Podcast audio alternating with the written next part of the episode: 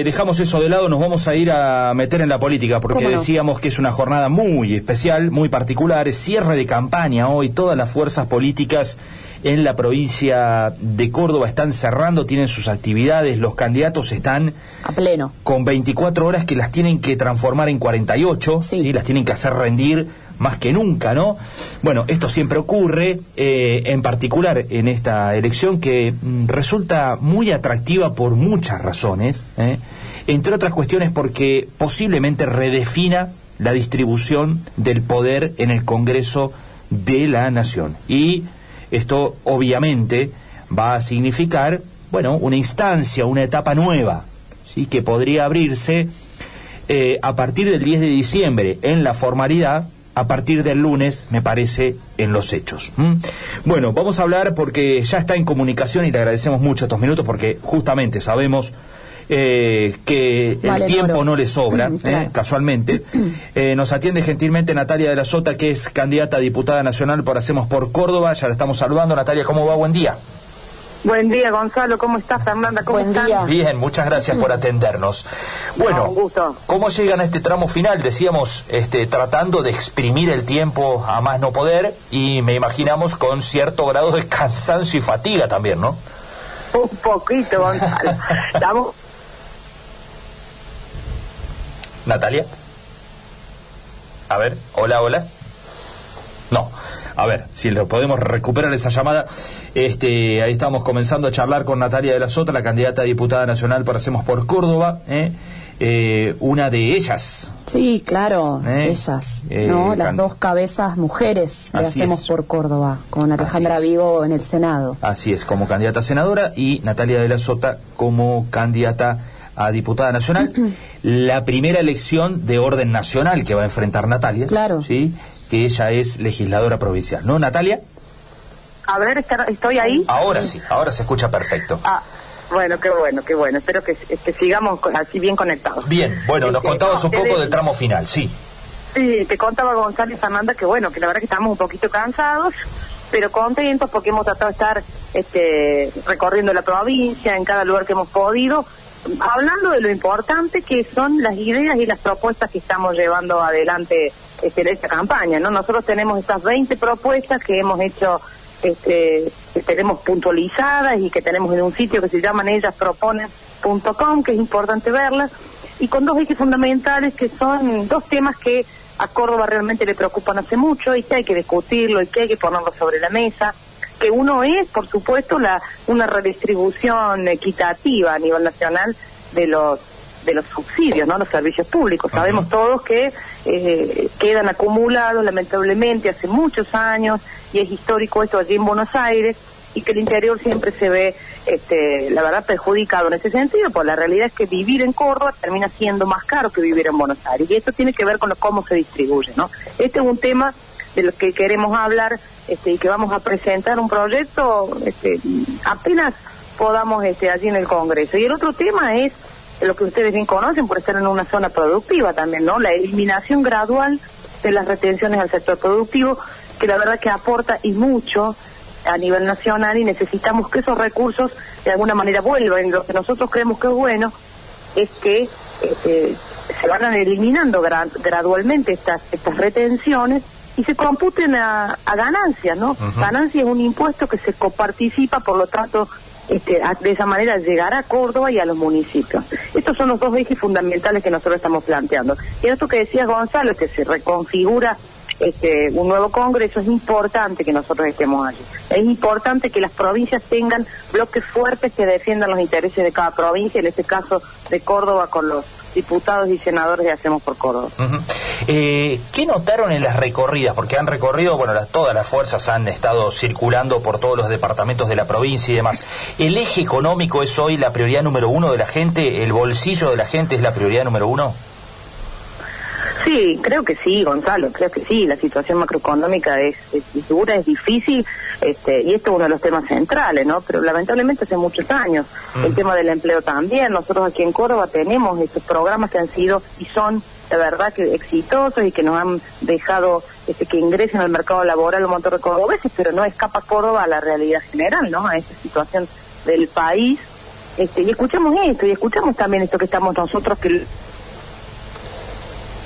Ah, Ay, la volvemos a perder a Natalia. Tener una vida más cara que, eh, que Buenos Aires, porque donde vivir es más caro, producir es más caro, emprender es más caro, y esto nos parece que es injusto. Esto estamos escuchando, y ni que hablar en el sector productivo de nuestra provincia, ¿no? Claro. Este, esto es un reclamo que también hace mucho tiempo y nosotros hemos acompañado siempre estos reclamos del sector productivo e industrial porque la realidad es que esto genera trabajo. Los, nuestros productores y nuestros industriales arriesgan acá, apuestan acá y necesitan certeza y previsibilidad, ¿no? A nivel nacional, como la tiene aquí en Córdoba, pero necesitan que esto sea en un marco este, de la macroeconomía. Entonces vamos a discutir estos temas. Queremos ir confiados a, a poner estos temas sobre la mesa.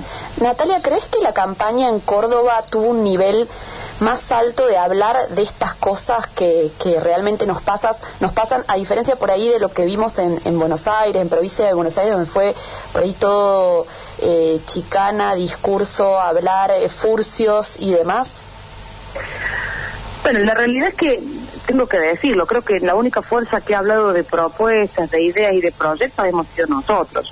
Y lo digo con respeto, pero de, los dos lados, ¿no? De tanto frente de todos o de Cambiemos, yo he escuchado este, frases, he escuchado este, mm, anhelo, ¿no? Hay que frenar este, al por un lado, por otro lado hay que esperar que no vuelva, este, cambiemos, digo, ¿y, ¿y cómo? ¿Y qué? ¿Para Córdoba qué? Este, porque la verdad es que cuando uno escucha, ¿no? Que Córdoba es hostil, como hemos escuchado, y por otro lado escuchamos de, de Cambiemos, la respuesta es que le, que le ofrecemos piñas hasta a quien nos dice eso, y la verdad que a mí me da, si se quiere, tristeza, ¿no? Escuchar esto. Nosotros la verdad que tenemos en ese sentido la tranquilidad de haber pensado en ideas y en propuestas. Yo lamento que no aprendamos los argentinos todavía a que de las situaciones complicadas tenemos que salir pensando nuevas ideas. Mi viejo decía siempre este, a las buenas, a las malas realidades, ¿no? Y a la, a la realidad que es complicada se la combate con buenas ideas. Y me parece que eso es lo que tenemos que pensar, aunque no estemos de acuerdo. ¿no? No vamos a pensar todos iguales, no vamos a hacer todo lo mismo porque tenemos distintos puntos de vista y eso es respetable y eso está bien y eso hace la democracia. Claro. Ahora, tengamos la voluntad de dejar de pensar y de dividir el mundo entre buenos y malos y busquemos una forma de este, ponernos de acuerdo en, lo básico, claro. fundamental. ¿no? Eh, ¿Cómo evaluaste estas últimas semanas eh, con una confrontación ya con la nación muy abierta? hubo mucha discusión, mucho tema de debate, hubo idas y vueltas, incluso discusiones donde estuvo este, inmiscuido desde el gobernador de la provincia, que evidentemente anunció que se iba a poner la campaña al hombro y se la puso. Eh, del otro lado, que le respondía Cristina a través de Twitter, el presidente de la Nación, digamos, las figuras centrales de uno y otro lado estuvieron arriba del ring, si se quiere, de alguna manera político. Eh, ¿Cómo viviste ese grado de tensión creciente de las últimas semanas? La verdad que lo que eh, está planteando el, gobernador es lo mismo que venimos planteando hace mucho tiempo, solo que quizá este, hoy está más enfocado porque claramente estamos en una campaña este, electoral, pero no no difiere de lo que venimos diciendo, ¿no? Lo que sí creo que ha incomodado mucho cuando nosotros hablamos de... Ajá, bueno. Bueno, algún problemita es. Sí. Distribuir, estamos diciendo que quienes están beneficiados, que en este caso Buenos Aires, bueno, si redistribuimos se van a ver este perjudicado, ¿no? Y estas dos fuerzas nacionales, ¿no? Tanto de un lado la grieta como el otro, de alguna manera incomoda mucho. Esto porque este, hablamos de quitar beneficios a sus jefes políticos que están allí en Buenos Aires. Pero más allá de la incomodidad, yo creo que es necesario hablarlo. Es necesario ponerlo sobre la mesa por las familias de Córdoba, ¿no? Y familias del interior. Yo siempre digo, qué distinto sería si desde este, los gobiernos nacionales nos miraran desde el interior, no desde la capital federal, ¿no? Que realmente conocieran, este, miraran a Argentina. Yo los invito a que vengan a ver Argentina desde aquí del interior cómo se ve, ¿no? Y es otro, y es otro mundo. este, acá estamos preocupados en trabajar, en ver cómo generamos el empleo, a ver de qué manera superamos los problemas.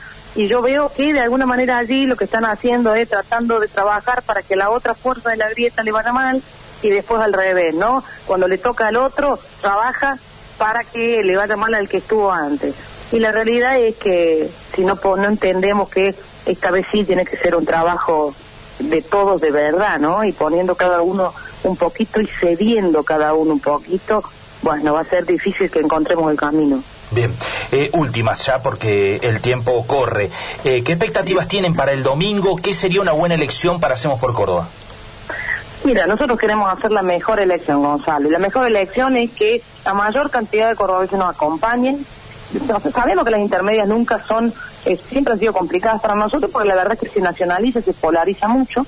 Pero creo que cada voto que, que tiene Hacemos por Córdoba es un voto que entiende la racionalidad, que entiende la sensatez, el sentido común con el que se han manejado estos gobiernos este último tiempo, este, este gobierno de José Manuel de la Sote, con Esquiarete, con nuestros errores y con nuestros aciertos, pero que confiaron en nosotros. Por eso insistimos en que confíen, como han confiado todo este tiempo, que nuestro único objetivo es cuidar los intereses de Córdoba. Esto es lo que hemos hecho durante todos estos años y lo que queremos hacer. Y que necesitamos un bloque fuerte, con muchos senadores, con muchos diputados, para poder este, llevar a cabo estos proyectos que nos parecen tan importantes. Por eso les pedimos que nos acompañen y les agradecemos mucho que nos hayan recibido también este, y con tanta predisposición en toda la provincia. Bien, eh, la última, ahora sí. Eh, ¿Crees que viene el tiempo de las provincias, como dicen algunos dirigentes de Hacemos por Córdoba?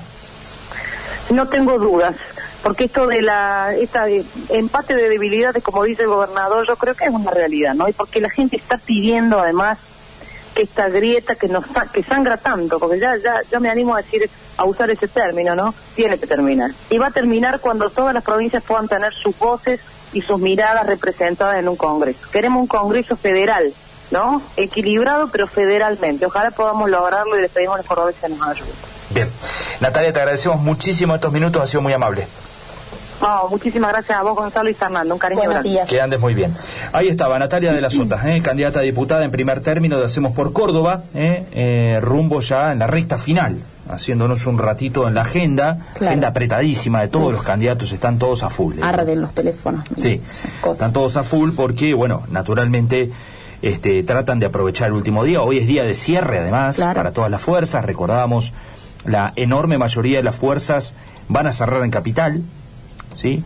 Este, y allí van a concentrarse en distintos sectores, tanto Juntos por el Cambio como eh, Hacemos por Córdoba, el Frente de Todos, Encuentro Vecinal Córdoba, el Frente de Izquierda, bueno, todas las fuerzas que compiten en esta elección van rumbo eh, al cierre esta tarde, eh, algunos incluso en simultáneo, por lo cual este, bueno, va a haber un movimiento político muy, muy relevante en la capital provincial hoy, por supuesto, en todo el país, ¿no?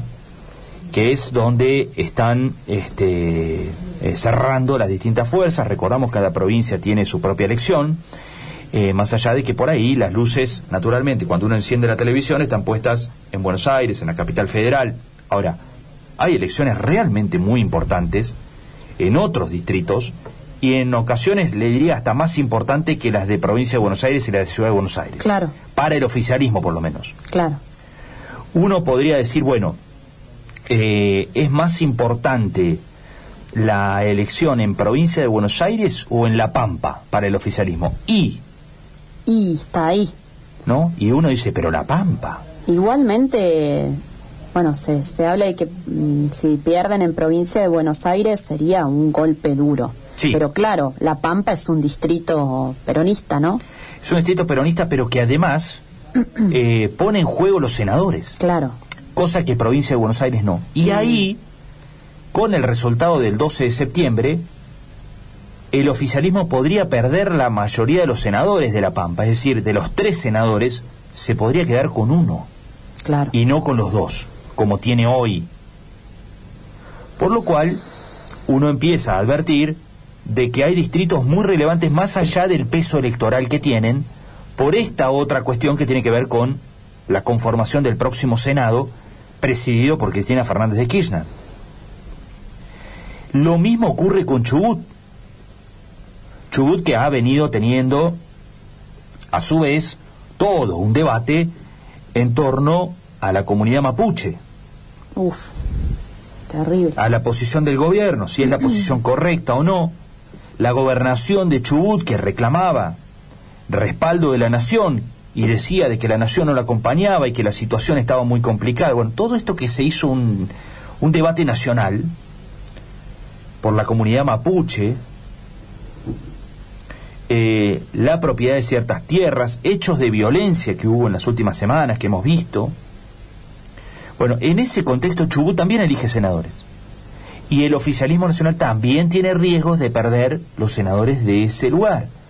Por lo cual son distritos que electoralmente son pequeños, como Chubut y La Pampa, que son pequeños, porque tienen poca cantidad de electores, no es lo mismo que Córdoba o Santa Fe, pero, sin embargo, son relevantes por lo que se elige, por lo que el oficialismo está poniendo en juego.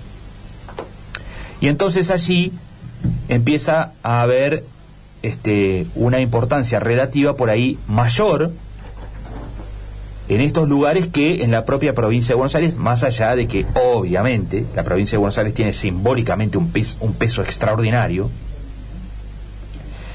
eh, y que naturalmente el hecho de que todas las miradas estén posadas allí, especialmente después de las PASO, en donde eh, el oficialismo perdió sorpresivamente la elección. Claro. ¿no? Donde Tolosa Paz perdió con Santilli. Eh, y ni que hablar en la ciudad de Buenos Aires, en donde, bueno, la sorpresa fue menor, naturalmente, se esperaba que Cambiemos ganara la ciudad de Buenos Aires, la elección de la ciudad de Buenos Aires, pero lo que fue sorpresivo fue la provincia de Buenos Aires. ¿Lo podrá dar vuelta ahora sí el oficialismo? Bueno, si da vuelta a la provincia de Buenos Aires,